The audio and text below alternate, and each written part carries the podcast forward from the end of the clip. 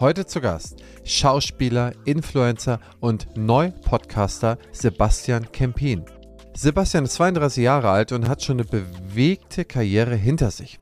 Er kommt aus dem beschaulichen Mecklenburg-Vorpommern aus Stralsund, ist vor einigen Jahren nach Berlin gegangen, gehört zu der progressiven, weltoffenen Szene, ist Influencer, hat da eine Wahnsinnsreichweite aufgebaut, erzählt mir in dem Podcast, wie er die aufgebaut hat, auf was es ankommt beim Influencern auf Instagram beispielsweise. Was sind seine KPIs? Was misst er? Wie viele Stunden beschäftigt er sich eigentlich damit, eine halbe Million Reichweite im Monat zu haben, was wahnsinnig ist? Und warum er sich entschieden hat, das Audio-Game mitzuspielen. Das heißt, in das Podcast-Spiel einzusteigen. Und ich finde es spannend. Er hat sich ein super Thema ausgesucht. Der Podcast heißt Haare auf den Zähnen.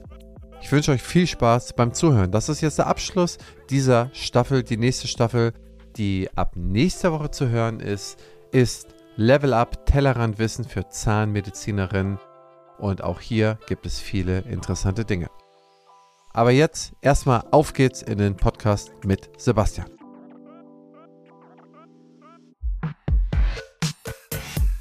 Herzlich willkommen zum Praxisflüsterer Podcast Staffel 6 Dentale Startups. Ich interviewe agile Jungunternehmer und Unternehmerinnen, die mit innovativen Ideen, neuen Impulsen und einer ordentlichen Portion Mut die dentale Welt von morgen erobern. Was machen sie anders? Vor welchen Herausforderungen stehen sie? Wie wird sich Ihrer Meinung nach der Beruf des Zahnarztes in Zukunft entwickeln und wie kann man sich heute schon darauf vorbereiten? Lass dich vom Gründerdrive dieser Überflieger anstecken und werde mit deiner Praxis noch erfolgreicher. Partner der Staffel ist die BFS. Heute zu Gast Sebastian. Ich freue mich sehr, dass du am Start bist. Hallo nach Berlin. Ja, ich freue mich auch. Ganz liebe Grüße. Hi. Sebastian, erzähl doch erstmal, wer bist du und wo kommst du her? Das finde ich immer am allerschlimmsten, wenn man über sich selber erzählt. Manche Leute lieben das ja. Ich bin dann immer noch berührt.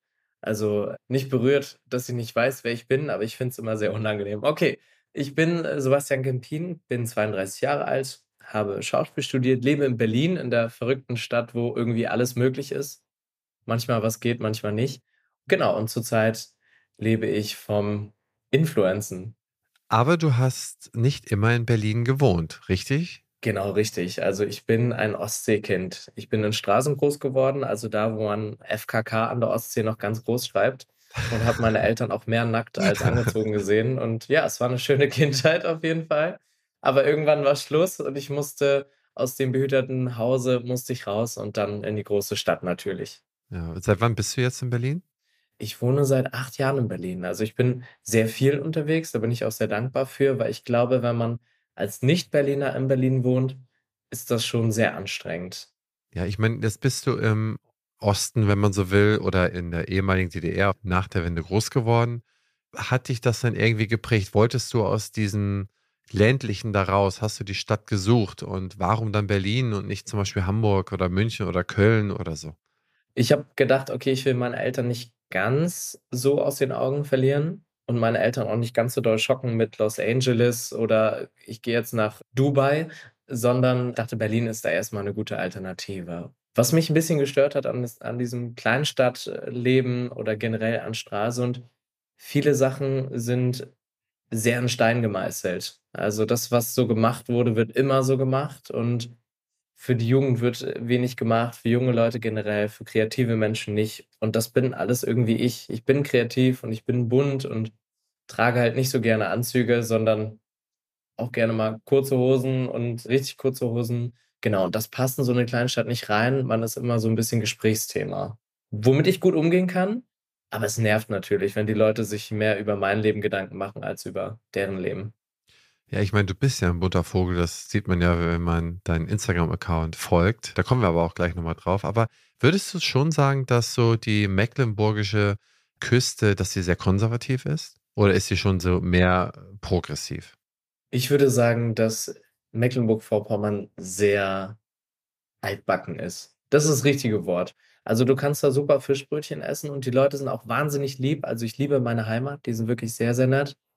Aber alles, was über den Tellerrand hinausgeht, wird dann schwierig.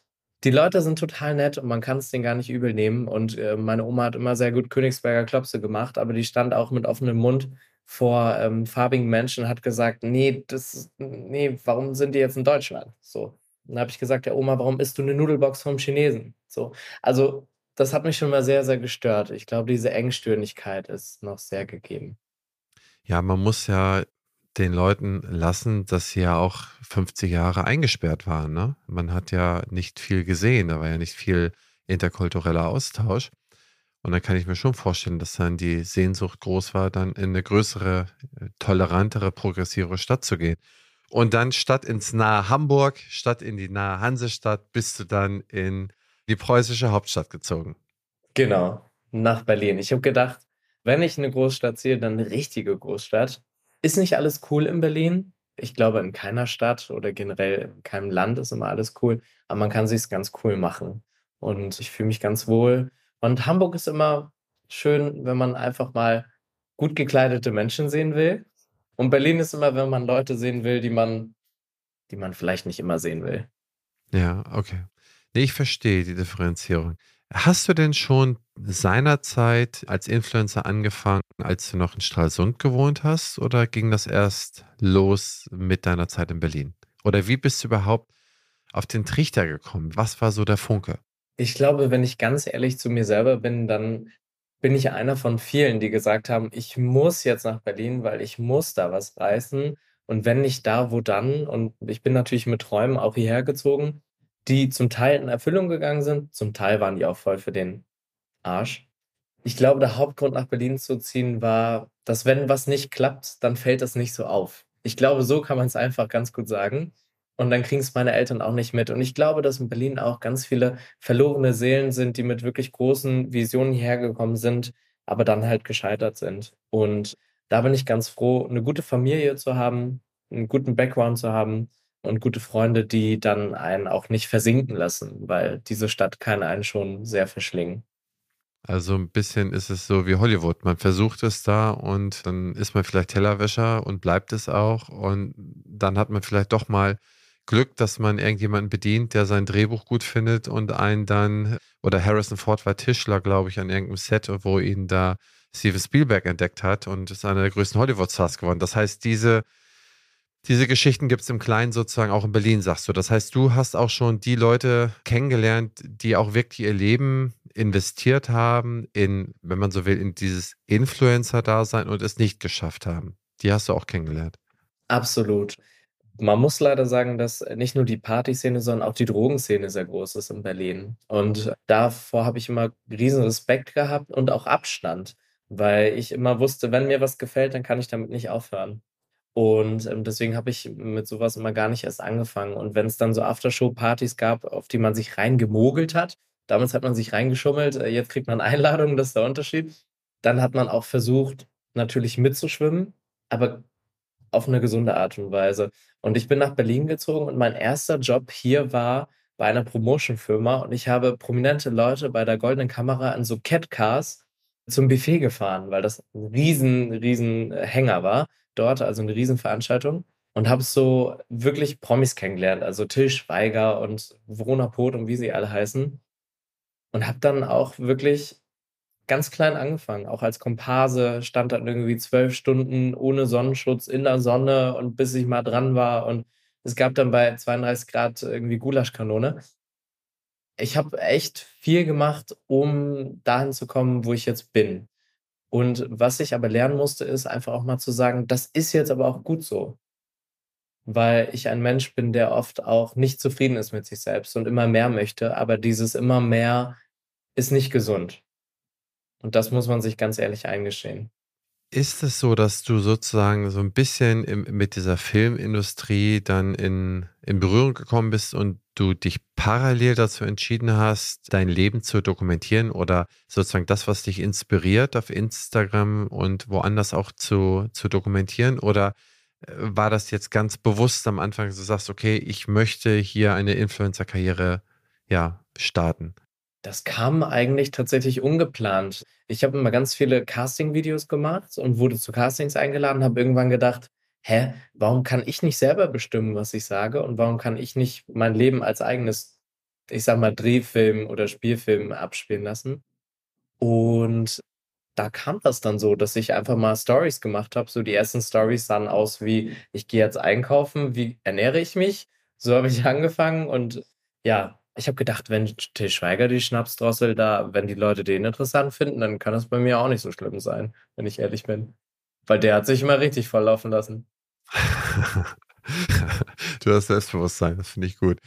Vielleicht nochmal ein ganz kleiner Rückblick. Du hast ja die Filmbranche aufgesucht, aber du hast ja auch irgendetwas gelernt oder irgendeine Ausbildung gemacht. Da sind wir noch nicht dran vorbeigegangen. Gib mir da nochmal einen Punkt. Was hast du eigentlich nach der Schule, nach der Schulausbildung genau gemacht? Genau, meine Eltern haben gesagt, Sebastian, solange du in Stralsund bist, musst du was Seriöses machen. Habe ich gedacht, haben sie ein bisschen recht. Und habe eine Ausbildung zum Bankkaufmann gemacht, also für Banken und Versicherungen. Habe das drei Jahre dann auch wirklich durchgezogen, habe da aber schon gemerkt, ja, ich brauche eine Bühne und nicht das Wohnzimmer von irgendwelchen alten Leuten bei einer Rentenversicherung. Und dann habe ich meine Ausbildung beendet und bin dann tatsächlich zur UDK nach Berlin, also das ist die Universität der Künste, und habe Musical studiert mit Schauspiel. Und meine Eltern haben gesagt, alles außer Kunst werden wir unterstützen. Habe ich gesagt, gut, dann werde ich alles andere nicht machen außer Kunst. Und bin zur, zur Schauspielschule, wurde angenommen und habe dann ab da meine Schauspielkarriere gestartet.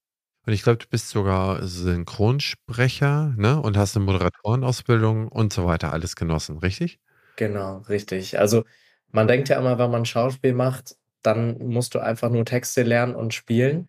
Das ist es leider heutzutage nicht. Dadurch, dass wir alle ein Smartphone haben und Kameras, kann man ganz leicht Sachen ersetzen, auch die Schauspieler natürlich. Und dementsprechend habe ich mich viel weitergebildet. Also ich habe ein Volontariat beim Radio gemacht nach meiner Schauspielschule, durfte da eine Morningshow in Big FM mitmoderieren mit Oliver Pocher damals sogar noch und bin von da zum Synchron gekommen und habe gedacht, okay, warum nicht? Also ich bin sehr lerngieriger Mensch. Nicht nur gierig am Buffet, sondern auch noch was Wissen angeht und habe das alles mitgenommen. Ich meine, das ist ja krass, da hast ja in deine 32 Jahre schon sehr viel reingepackt, ne? Du bist ja auch so ein Hyperaktiver, glaube ich, ne? Du machst ja auch alles. Dein Tag kann ja auch nicht voll genug sein, ne? Nee, kann nicht voll genug sein. Das Ding ist, manchmal hassen mich meine Freunde dafür. Ich plane ganz, ganz viel und am Ende des Tages wird es ganz anders und das ist manchmal nicht so cool. Man kann mit mir nicht so gut planen. Das gebe ich ganz ehrlich zu. Aber das Leben ist manchmal auch nicht geplant und auch gar nicht planbar. Deswegen finde ich das gar nicht so schlimm.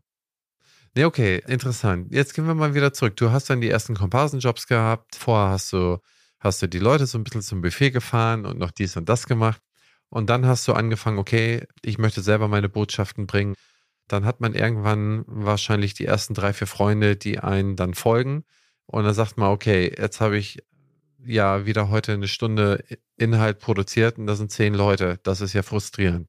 Hattest du diese Punkte dann zu Beginn auch mal oder hast du gesagt, okay, ist mir ganz egal, ich mache es ja für mich und gib Vollgas? Oder was war so deine Gefühlsebene, als du angefangen hast? Und oder hat von vornherein ist es durch die Decke gegangen? Kann ja auch sein. Wusstet ihr schon, dass BFS Health Finance ein umfassendes Angebot an Weiterbildung anbietet?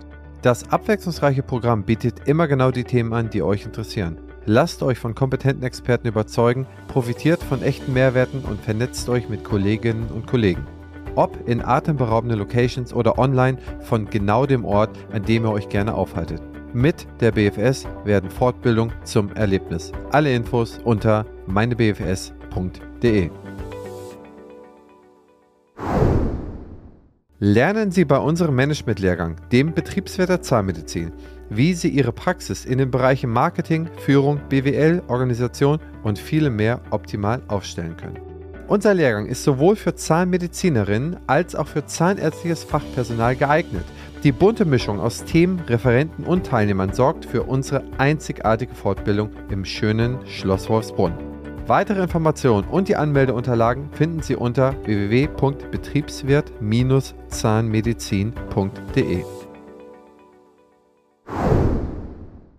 Also ich bin durch die Decke gegangen, ja, mit mir selbst. Ich habe es gehasst, wenn ich ganz ehrlich bin. Weil jeder, der sagt, der macht das für sich selbst, der lügt voll. Weil Instagram ist kein Portal, wo man das nur für sich selber macht, weil dann macht man sein Profil auf privat. Ich habe das natürlich komplett mit Leib und Seele, so wie ich bin, für alle anderen Menschen gemacht, außer für mich selber. Und ähm, als ich so meine ersten 100 Follower hatte, es waren immer so 98, 97, und dann hatte ich die 100 geknackt und habe gedacht, boah, cool, richtig cool. Und dann habe ich erstmal gecheckt, dass 100 Follower einfach gar nichts ist. Ja, das ist, aber habe mir immer versucht, das bildlich darzustellen. Wenn 100 Menschen jetzt auf meinem Balkon stehen würden, das wäre voll krass. Und habe immer versucht, einfach jeden Einzelnen, der dazu kam, zu wertschätzen und auch natürlich irgendwie zu behalten. Das ist ja ein bisschen wie Vertrieb, ne? Man muss Sachen bringen, dass die Leute nicht abspringen. Ja, ich habe dann ganz klein angefangen mit wirklich wenig Stories. Ich glaube, ich habe drei Bilder im Monat gepostet und war auch nicht so aktiv in andere Fotos liken. Und damals war das so, konnte man, damals nach der Wende, konnte man sich die Insights nur einmal in der Woche angucken. Und ich habe dann gedacht, oh, zwei neue Follower. Und dann habe ich gesehen, ja gut, das ist von meiner Mutter die Arbeitskollegin und mein Vater. Aber es war trotzdem irgendwie so ein Erfolgserlebnis.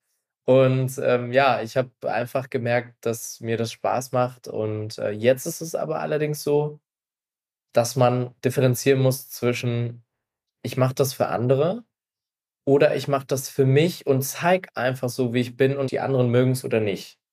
Und an diesem Punkt bin ich jetzt gekommen, weil ich finde, man steckt sehr, sehr viel Arbeit rein. Und oft ist es einfach so, dass die Leute das gar nicht wertschätzen. Aber dann ist das auch okay. Ich finde damit okay zu sein ganz wichtig. Nicht alles, was man macht, ist toll. Ne? Wie viel Arbeit steckst du da aktuell am Tag so rein? Aktuell weniger, weil ich mir gar keinen Stress oder Druck mehr machen möchte, weil ich auch ganz ehrlich finde, dass das so schnelllebig ist. Was mache ich, wenn es dann von heute auf morgen weg ist? Den Fall hatte ich nämlich auch mal, dass mein Account gehackt wurde. Zurzeit sind es 28, 30 Stunden die Woche. Das ist schon viel, ja. Okay, oh je. Und was war's in deiner Hochzeit? Also, in der wo du sagtest, jetzt machst du weniger. Ich finde 28 schon krass. Was wie viele Stunden hast du gemacht, als du selber sagst: „Okay, das war sehr viel?“ 7 Tage die Woche, 10 Stunden. Ich war permanent am Telefon, ernsthaft. Ich war richtig Krass. addicted.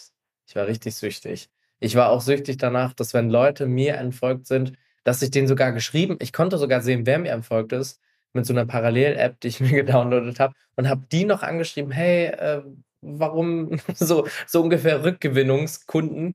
Ja, ganz schlimm, weil ich immer nicht verstanden habe, hä, ich mache das doch voll lieb und mit Herz, warum, warum folgt man mir und entfolgt mir? Bis ich dieses Spiel erstmal gecheckt habe, ne?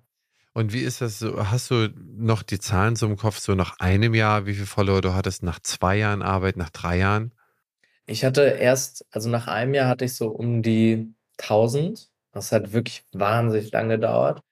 Und dann hatte ich nach drei Jahren hatte ich so meine ersten 10.000 und dachte so, oh, 10.000, ey, ja, toll. Ist auch nicht viel, ne? Also man wird immer, man ist nie zufrieden und das ist die Gefahr bei Instagram. Und dann habe ich irgendwann angefangen, einfach so Themen zu nehmen, die authentisch sind. Einfach Themen wie, ich sehe halt morgens auch aus wie ein Mülleimer und habe das dann einfach auch mal in meine Stories gezeigt und habe auch gemerkt, weniger ist mehr. Ich poste deutlich weniger, habe jetzt mehr Wachstum und damals habe ich einfach übertrieben. Also ich hatte 48 Stories oder 50 Stories am Tag. Da waren nur noch so kleine Striche zu sehen. Da haben die Leute auch keinen Bock drauf. Da hat nicht mal ich Bock drauf. Nicht mal mein Hund. Okay. Krass. Aber hast du denn gemerkt, dass so, du hast ja parallel deine Schauspielkarriere ja weitergetrieben. Hast du da gemerkt, dass es da so Booster gibt? Also so, wenn du, ich glaube, bei DSDS warst du ja mal. Kannst ja auch gleich mal von erzählen. Hast du gemerkt, dass das sowas, dass das einen Booster gegeben hat? Ich habe bei einer spanischen Serie mitgemacht. Da gab es einen Boost tatsächlich. Und bei DSDS eher weniger. Es waren unfassbar viele Leute. Also 5,3 Millionen Menschen haben die Folge mit mir gesehen. Und es waren ganz viele Leute auf jeden Fall auf meinem Profil aber geliked haben die wenigsten, weil Deutsche liken nicht und folgen nicht so schnell. So aus Prinzip so. Na, wenn du mir nicht folgst, dann folge ich dir halt auch nicht.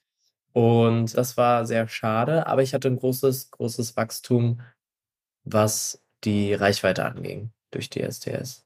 Wie misst man das? Das heißt, du sagst einmal ist es Likes, einmal sind es Follower. Was ist Reichweite? Wie drückt sich die aus? Reichweite, das kannst du in deiner Insight sehen, also in deiner Statistik. Da siehst du, wie viele Menschen auf deinem Profil agiert haben, also sich Bilder angeschaut haben oder einfach nur auf deinem Profil waren. Und das ist die Reichweite. Das ist immer das, was die Menschen immer nicht verstehen. Die sehen dann eine Million Follower und sagen, boah, geil, die nehmen wir jetzt für einen Werbespot oder den nehmen wir. Aber da ist wirklich entscheidend, ob diese Leute A überhaupt echt sind und B, ob die interagieren. Ob die wirklich die Stories schauen, ob die wirklich einmal am Tag auf dem Profil sind. Was sind deine Haupt, ja, wenn man so KPIs, deine Hauptzahlen, die du selber kontrollierst? Meine Hauptzahlen? Ja, also bei deinen Insights. Was sind so die Haupt, also was sind die wichtigsten Dinge, die du dir so anschaust? Also erstmal meine drei Mahlzeiten am Tag. Die sind für mich unfassbar wichtig. Und bei den Insights ist es tatsächlich die ähm, Reichweite in Deutschland, weil ich gerne mit deutschen Firmen kooperiere und da muss die einfach stimmen.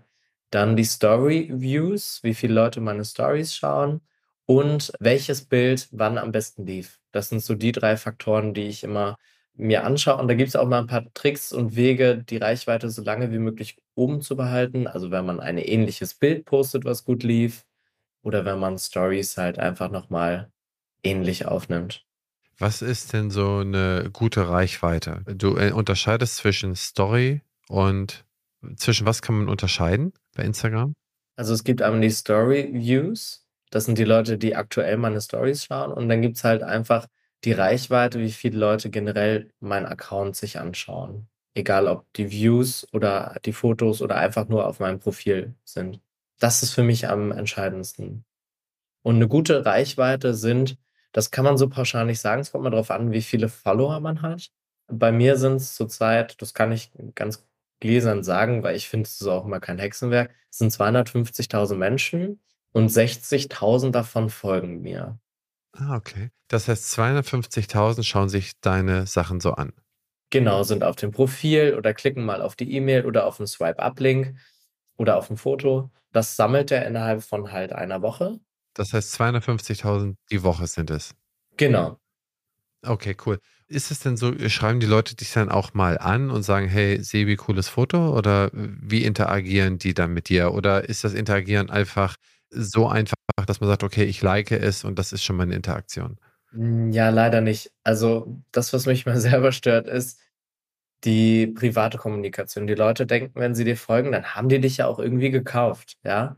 Weil die haben dich jetzt. Ich folge dir, also musst du mir was geben dafür. Und dann bekommt man halt private Messages, also DMs, Direct Message bedeutet das. Und dann können die Leute alles reinschreiben. Also sie können dich beleidigen, sie können auch sagen, wie schön du bist. Die können aber auch sagen, das, was du machst, ist halt wirklich kacker. Ich sag mal, 80 Prozent ist positiv, aber da gibt es natürlich 20 Prozent, die schreiben, Mensch, häng dich doch auf. Oder du bist hässlich. Und ich glaube, dass die Gefahr an Instagram, dass viele Menschen damit nicht umgehen können. Ich weiß noch, als ich angefangen habe und mir Leute böse Sachen geschrieben haben, mit denen habe ich, oh, ich habe mich auseinandergesetzt mit denen. Ich habe denen Zeit geschenkt, ich habe denen geantwortet. Das ist natürlich total sinnfrei. Man muss das an sich vorbeigehen lassen. Aber damit umgehen zu können und stark zu bleiben, dass man eigentlich so wie man ist, ist alles okay, ist schwierig. Und ich wünschte mir da auch für die jetzige Generation ein Support, auch von Instagram oder generell von Facebook, dass man seelisch einfach unterstützt.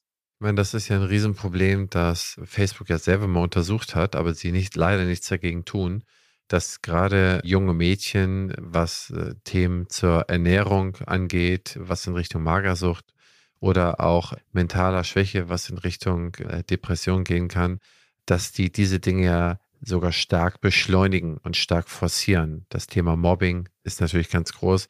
Ich frage mich persönlich, was hat jemand davon, wenn du ein Foto postet, dass dir jemand schreibst, häng dich auf? Ne? Warum sollte das jemand machen? Ich verstehe es nicht. Es sei denn, ist es ein Bot? Sind das irgendwelche Bots, die dann so etwas schreiben, um einfach Interaktionen zu provozieren? Oder sind das wirklich tatsächlich Menschen, die dann so etwas schreiben? Das heißt, wenn mir was nicht gefällt, dann gucke ich einfach da nicht hin oder gucke mir doch das nächste an. Das ist doch auch, wenn ich irgendwie durch den Park gehe und irgendjemand, wie gesagt, gefällt mir nicht oder irgendjemand macht da komische Sachen, dann gehe ich dann, es, es sei denn, er oder sie belästigt jemanden, aber dann würde ich doch eher dann weitergehen und mich gar nicht drum kümmern, oder? Ja, das ist das Geheimnis vom Internet, dass du da halt, wenn du im Park bist, bist du nicht anonym. Aber im Internet kannst du halt, da heißt du Uschi43 und dann kann Uschi43 dich aber auch bis zum Tod beleidigen. Ohne Konsequenzen, was sich ja jetzt auch Gott sei Dank ändert. Ne? Also Internetkriminalität nimmt ja auch zu und, und Beleidigung und das ist einfach eine strafbare Sache auch. Kannst du nicht jemanden melden, wenn der dich beleidigt, dass du irgendwie auf 'n Klick machst und sagst: „Okay, so, jetzt will ich dich sperren lassen“ oder so, oder? Das kann man machen, aber dann wird die Person meistens blockiert. Aber ich finde einfach die zweite Variante besser, dass man heutzutage tatsächlich auch Online-Anzeige erstellen kann gegen diese Leute. Das finde ich richtig gut. Und, ähm, ich habe jetzt grade mal geguckt wegen den Interaktionen, weil du meintest. Ich war grad selber überrascht. Ich weiß nicht, ob man's sehen kann, aber es sind 425.000 in 30 Tagen. Oh, 1.000.000 Leute fast erreicht, ja. Also, ähm, da passiert schon es wäre geil, wenn die einen folgen würden, aber ich finde auch schon alleine, dass die das gucken, finde ich toll. Und mir gar nicht folgen, sondern dass sie trotzdem konsumieren und sagen: „Hey, ich muss denen gar nicht folgen, aber ich konsumiere das gerne.“ Ist irgendwie cool. So, ist wie bei Edeka, du gehst einkaufen, aber bezahlst nicht. Ist irgendwie auch cool. Trotzdem möchte ich den Leuten, also nicht allen 425.000 würde ich das nicht allen gerecht machen. Kann ich nicht, werde ich nie können und müssen wir auch nicht, keiner von uns. Wie viele Nachrichten bekommst du so also DMs, sagst du, heißt das so bekommst du so die Woche? Ich kann leider nur am Tag sagen, aber dann könnte ich natürlich hochrechnen. Am Tag bekomme ich bestimmt 200, 300 Nachrichten. 200, 300 Nachrichten? Oh Gott, die kannst du ja gar nicht alle beantworten. Ne, und das mache ich auch nicht. Und das ist nie böse gemeint. Weil die Leute, die Beyoncé folgen oder oder Thomas Gottschalk, also sehen sich ja beide 'n bisschen ähnlich. Wenn man jetzt den Leuten folgt, dann weiß man, die werden nie antworten. Die werden nie, nie antworten. So, und deswegen darf man nie erwarten, dass wenn man egal und wenn jemand nur 30 Follower hat, man darf nie erwarten, dass jemand antwortet. Ich versuche wirklich vielen zu antworten, aber es gibt auch Leute, da kann ich also, was soll ich darauf antworten, wenn jemand schreibt: „Oh, du hast aber schöne Füße.“ Dann sage ich: „Ja gut, ja, du nicht.“ So. Cool, ja, tschau. Cool. Das heißt, liest du dir die überhaupt alle durch oder laufen die so durch? Ich meine, 300 Nachrichten am Tag lesen, das ist ja das blockiert ja Stunden. Ich gucke mir die Headlines an. Da sind ja auch oft Kooperationspartner dabei, aber ich gucke mir die Headlines an und wenn die interessant sind oder manchmal ist auch so: „Mensch, äh, meine Tochter, die hatte ich bei DSDS gesehen, kannst du 'ne Voice-Nachricht schicken?“ Dann mache ich so was dann auch, aber ganz oft ist da auch, viel Schrott dabei. Ne, okay, verstehe ich. Kriegst du auch so automatisierte Nachrichten? Also, wo du siehst: „Okay, das sind Bots?“ Ja, Okay. ja, Ja, ganz ja. viele, ja. Und ich denke mir auch immer: „Wer fällt denn da drauf rein?“ Das ist immer super interessant. Dann antwortest du ich habe mir mal 'nen Spaß gemacht, habe diesen Bots geantwortet und diese Antworten sind ja auch einfach so programmiert. Du fragst dann: „Wie geht's dir?“ Und die antworten mit: „Folge mir doch auf meiner WhatsApp-Nummer.“ Und ich denke mir so: „Ich habe doch grad gefragt, wie es dir geht.“ Und da frage ich mich immer: „Welcher Mensch“ ah, da gibt's bestimmt 'n paar Typen oder auch Frauen, die da so krass drauf reinfallen, antworten denen. Aber ja, das gibt es. Ja, Sebastian, du hast ja dann verschiedene Fernsehauftritte gehabt bei DSDS, bei der spanischen Serie. Wo hat man dich noch gesehen oder wo bist du noch mal aufgetreten oder was hat dir noch am meisten Spaß gemacht? Erzähl doch mal 'n bisschen davon. Was viele gar nicht wissen und doch, viele wissen's eigentlich.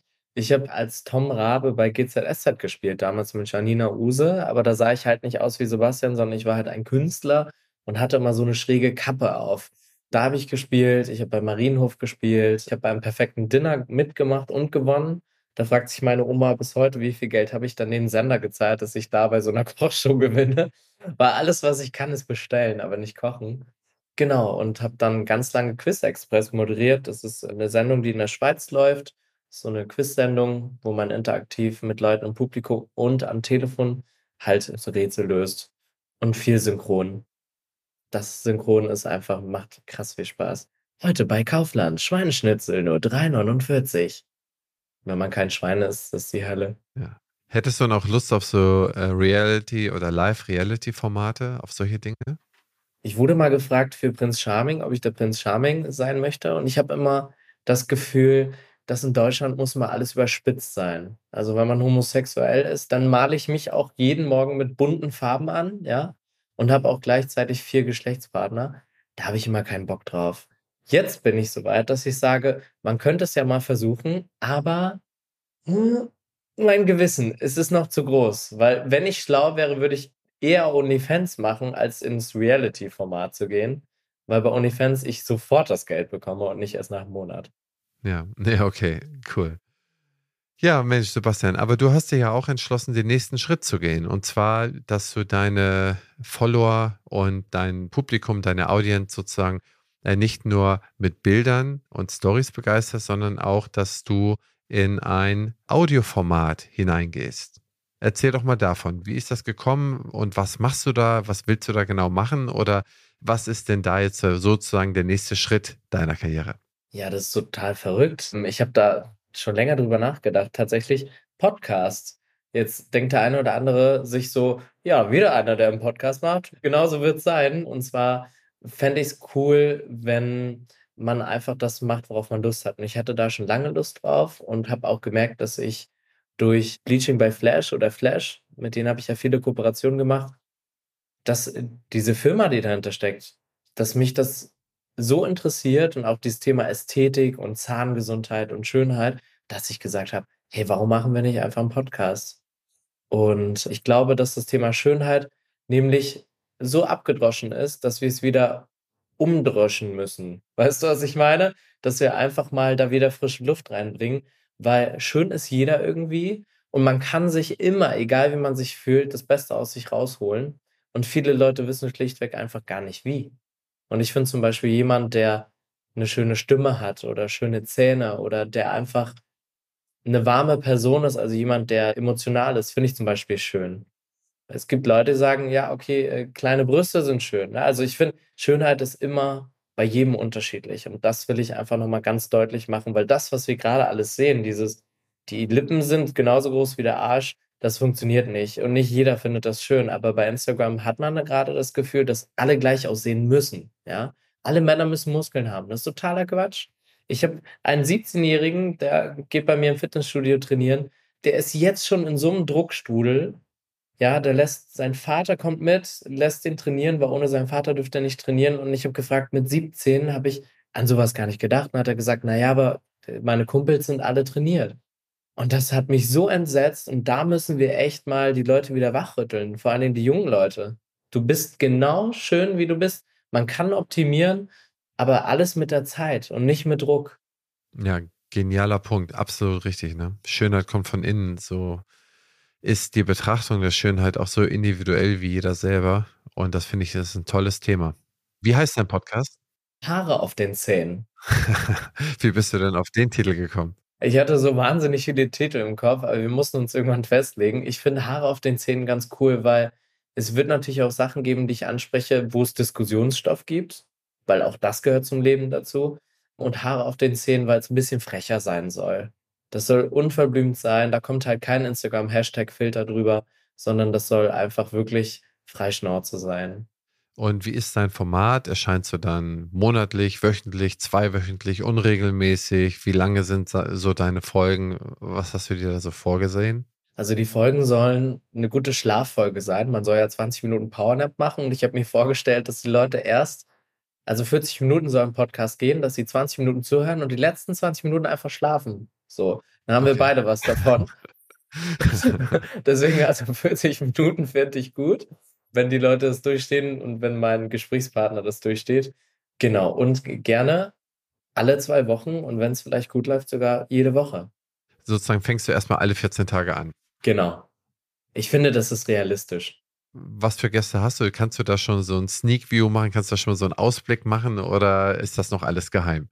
Also ich würde gerne noch keine Namen sagen, aber wir haben auf jeden Fall natürlich, wenn es ums Thema Schönheit geht, haben wir auch Promis. Wir haben auch ein paar Nacktschnecken dabei, die man aus dem Fernsehen kennt. Wir haben auch Leute dabei, die ganz solide Doktoren sind, ja, in der Zahnmedizin arbeiten und da mal ganz ehrlich sagen, ich kann keine Münder mehr sehen. Wirklich querbeet, alles dabei. Da ist natürlich noch ganz viel in Planung, aber ich würde gerne so viele interessante Leute wie möglich haben wollen. Weil das ist das Leben. Da bist du ja in Berlin mitten im Schmelztiegel der interessantesten Menschen. Also insofern wirst du da wahrscheinlich keine Schwierigkeiten haben, da die interessantesten vor die Kamera oder vor das Mikrofon zu bekommen. Aber ich finde, das ist super spannend. Ich finde, das ist ein tolles Thema, das es zu besetzen gilt. Und ja, ich sehe es auch nicht so, oh, noch ein Podcast. Also wir haben insgesamt noch viel zu wenig Podcasts. Wenn du das so siehst, in fünf Jahren wird es 20 mal so viel Podcasts geben, gehe ich mal davon aus. Und jetzt ist man halt sozusagen in den Start schon. Und wenn du das Thema besetzt und dann auch noch so früh, wahnsinnig gut. Warum macht nicht jeder Politiker einen Podcast? Warum macht nicht jeder Unternehmenslenker einen Podcast, um seine Botschaft ungefiltert herauszugeben? Und dann kann sich jeder selber ein Bild machen und muss sich nicht auf die Schnipsel konzentrieren, die irgendwo zusammengeschnitten, äh, komprimiert und möglicherweise oder wahrscheinlich regelmäßig verfälscht in Kontext dargestellt werden. Also äh, Chapeau, Hut ab. Ich weiß ja selber, dass das ein Riesenprojekt ist, dass es viel Arbeit macht, sich um alles da zu kümmern. Aber umso wertvoller, dass es immer mehr Leute und in dem Fall auch Influencer wie dich dann gibt, die sich dann um ein Thema kümmern und dann ihre Reichweite nutzen, um das entsprechend zum Leben zu wach zu küssen. Finde ich super. Man muss sich das ja mal vorstellen, man hat 15 Sekunden pro Story. Hier habe ich 40 Minuten. Da kann ich auch wirklich einfach mal sagen, wie es ist. Und die Leute sehen bei mir keine Modemarke aus Spanien, die äh, irgendwie 10 Euro kostet und ich weiß, die werden einfach nicht fair hergestellt, sondern die sehen dann wirklich auf meinem Account und auf dem Podcast einfach mal die abgespeckte Wahrheit. Und das finde ich ganz cool. Weil das ist wieder, ich finde, wir brauchen wieder ein bisschen mehr Klarheit. So in allem, was wir gerade konsumieren. Wir konsumieren krass viel, das finde ich auch gut, davon leben wir auch alle. Ich, ich finde, das muss mehr transparent sein. Du hast was ganz Wertvolles gesagt. Und zwar ist es ja immer auf 15 Sekunden oder auf eine gewisse Anzahl von Sekunden abgekürzt. Es ist, und TikTok ist es abgekürzt. Wenn es dir in drei Sekunden nicht gefällt, swipest du es nach oben, ja. Oder Tinder, du guckst eine Sekunde und machst nach links oder nach rechts. Wie traurig, oder? Ja, und ich glaube, dass dieses Format, das ist ein unglaublich wertvolles Format, um in die Tiefe zu gehen. Ne? Um auch mal eine Nachfrage zu stellen, die man eigentlich, die einen immer so ein bisschen bewegt, aber die man eigentlich noch nie so ergründet hat. Ne? Bei meinen Interviews, ich habe da immer Fragen, die Fragen, die ich stelle, das sind die Fragen, die mich an den Leuten auch persönlich sehr interessieren, ja. Und ich kann noch so viel dann über die Leute anschauen, lesen, aber das, was mich interessiert, das sind immer so die Restinformationen, aber die würde ich unglaublich gerne mal mit den Leuten drüber sprechen oder auch drüber diskutieren, ja. Ich habe zum Beispiel keinen Instagram-Account. Ich habe Instagram ist für mich immer immer ein sehr, sehr dunkler Wald gewesen. Das heißt, ich finde mich da nicht zurecht. Ich bin da mit einer kaputten Taschenlampe in einem dunklen Wald unterwegs und ich finde das wahnsinnig interessant, einfach mal hier erfahren zu haben, wie das so ein bisschen funktioniert. Und ich denke mal, alle meine Zuhörer wissen, wie es funktioniert, denn ich bin da noch so der alte Dinosaurier, der es nicht nutzt oder der es nicht macht. Aber du hast mir auch gesagt, es gibt eine Kehrseite von. Das heißt, 70 Stunden die Woche am Basteln gewesen und jetzt immer noch irgendwie 25, 30 Stunden, dann wird man beleidigt, was einen nicht freut. Ist natürlich schöner, wenn man zehnmal hört, du hast schöne Füße, als wenn jemand sagt, okay, häng dich auf oder so. Das würde einen auch nicht glücklich machen, gerade wenn man damit anfängt. Und wenn man dann jetzt, was ich, so ein, so ein 17-jähriger Knabe oder ein 17-jähriges Mädel ist und damit noch nicht so gut umgehen kann, dann glaube ich, kann es einen sehr stark irritieren, auch in seiner persönlichen Entwicklung. Und das finde ich, finde ich sehr, sehr bedenkenswert und schlecht. Also insofern mit einer gewissen Reife raufzuschauen, dass diese großen Konzerne dann auch im Prinzip alles so ein bisschen in der Hand haben, das sollte man da schon auch immer genau wissen. Aber schön, dass du dein Format erweiterst, lieber Sebastian, und uns dann auch mal auf Themen begleitest und mitnimmst, die dich interessieren und die mal tiefer legst. Das finde ich super und ich werde ein treuer Hörer von dir werden. Ich hoffe. Dann kriegst du auch kostenlose Instagram-Tipps. Das ist doch Hammer. Das ist doch ein guter Deal. Nee, ich finde so, das Leben ist, mein Opa hat immer gesagt, und das fand ich ganz schön, das Leben ist wie so ein Bauchladen. Und man kann Sachen bedienen oder halt eben nicht. Und ähm, ich weiß genau, was ich kann. Ich kann ganz, ganz viele Dinge nicht, aber das finde ich gar nicht schlimm. Aber ich kann zum Beispiel Mut machen oder ich kann Menschen einfach auch durch meine Erfahrung wirklich mal zeigen, dass man an sich glauben soll. Und das ist, glaube ich, etwas, was ein bisschen verloren geht, gerade durch die ganzen Bad News, die wir bekommen. Also wir werden ja zu gekleistert mit irgendwelchen Negativitäten. Und wie soll dann ein alter Mensch oder ein junger Mensch, egal welchen Alter, da noch Glück finden? Und ich finde, wenn man sich zu Hause hinsetzt und man hört sich einen Podcast an und geht da lächelnd raus, das ist ja wie, wie eine Gehaltserhöhung. Ja, also das ist ja, das ist ja, da freuen sich die Leute drüber. Und das ist so das, was ich gerne machen möchte, ohne mir selber da zu doll Druck zu machen. Und im Podcast, ähm, Haare auf den Zähnen, darf ich einfach so bleiben, wie ich bin. Und das ist ganz schön. Vielleicht mache ich den auch mal nackt. Ich weiß es nicht. Also irgendwas wird passieren. Und äh, ich glaube, das ist, wird ganz, ganz wunderbar. Ja, das, da bin ich fest von überzeugt. Schauspieler, Synchronsprecher, Moderator Sebastian Kempin unterwegs auf Instagram. Wie heißt dein Channel auf Instagram? I am Sebi. I am Sebi. I am, genau. Punkt I am. Sebi. Genau. Und als Audiopodcast bei Spotify, Apple unter Haare auf den Zehen zu finden.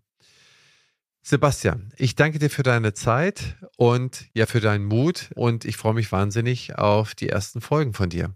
Ich bin jetzt schon aufgeregt. Ja, ich freue mich auch. Danke für den coolen Podcast. Ja, gern geschehen. Ich habe mich gefreut. Und wiederholen wir mal in einem Jahr und du erzählst mir von deinen Erfahrungen, ein Jahr Podcaster und Instagrammer und wie sich die Welten so vermischt haben. Okay? Ja, vielleicht bin ich da Fußmodel. Gucken wir mal. Stimmt. das wäre cool. Ja, sehr gerne. Hau rein, Sebastian. Bis demnächst. Ciao. Tschüssi. Ciao.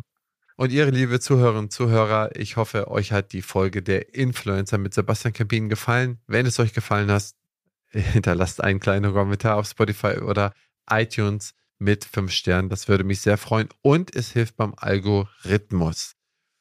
Ja, das ist jetzt der Abschluss der Staffel Startups. Wir haben zwölf Folgen durchgedreht, haben super interessante Gäste dabei gehabt, haben Startups in der Technologiebranche, in der dentalen Technologiebranche bis hin zu Wissenschaftlern und Influencern dabei gehabt. Und die nächste Staffel, die ab nächster Woche startet, heißt Der Tellerrand für die Zahnmediziner. Das bedeutet, ich habe sehr viele Gäste, die in gewissen Bereichen eine besondere ja eine besondere Meinung haben. Und das ist dann zum Beispiel Ernährung, das ist zum Beispiel Finanzen, das ist Leadership, Schlaf, so viele Dinge. Und da habe ich mal versucht, das Beste für meine Audience, für meine Zahnmedizinerinnen und Zahnmediziner und Angestellten der Zahnmedizin zusammenzustellen, um ihnen wirklich da einen Mehrwert zu generieren mit diesen tollen Gästen. Es werden wahrscheinlich zehn Folgen sein. Die Hälfte davon habe ich abgedreht. Das heißt, ich weiß nicht, ob ich nachher auf zehn oder zwölf komme aber auf jeden Fall wahnsinnig spannend. Insofern, bis zum nächsten Mal, ihr und euer Christian Henrizi.